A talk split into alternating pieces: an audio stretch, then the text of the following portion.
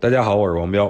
实达集团可能是被我说死了。关注我的人都知道啊，我最近一直看好国外操作系统的机会，其中一直提到老的龙头实达集团。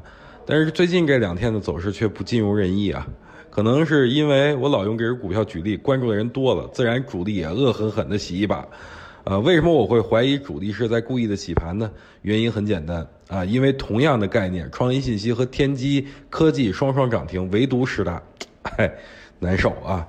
好了，说回行情吧。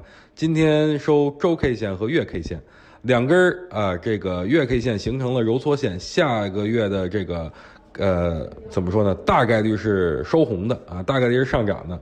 然后周线级别也终结了五连阴，呃，反弹啊，这个开始正式展开了。所以大盘下下一个目标位呢，就是上方缺口三零五零点。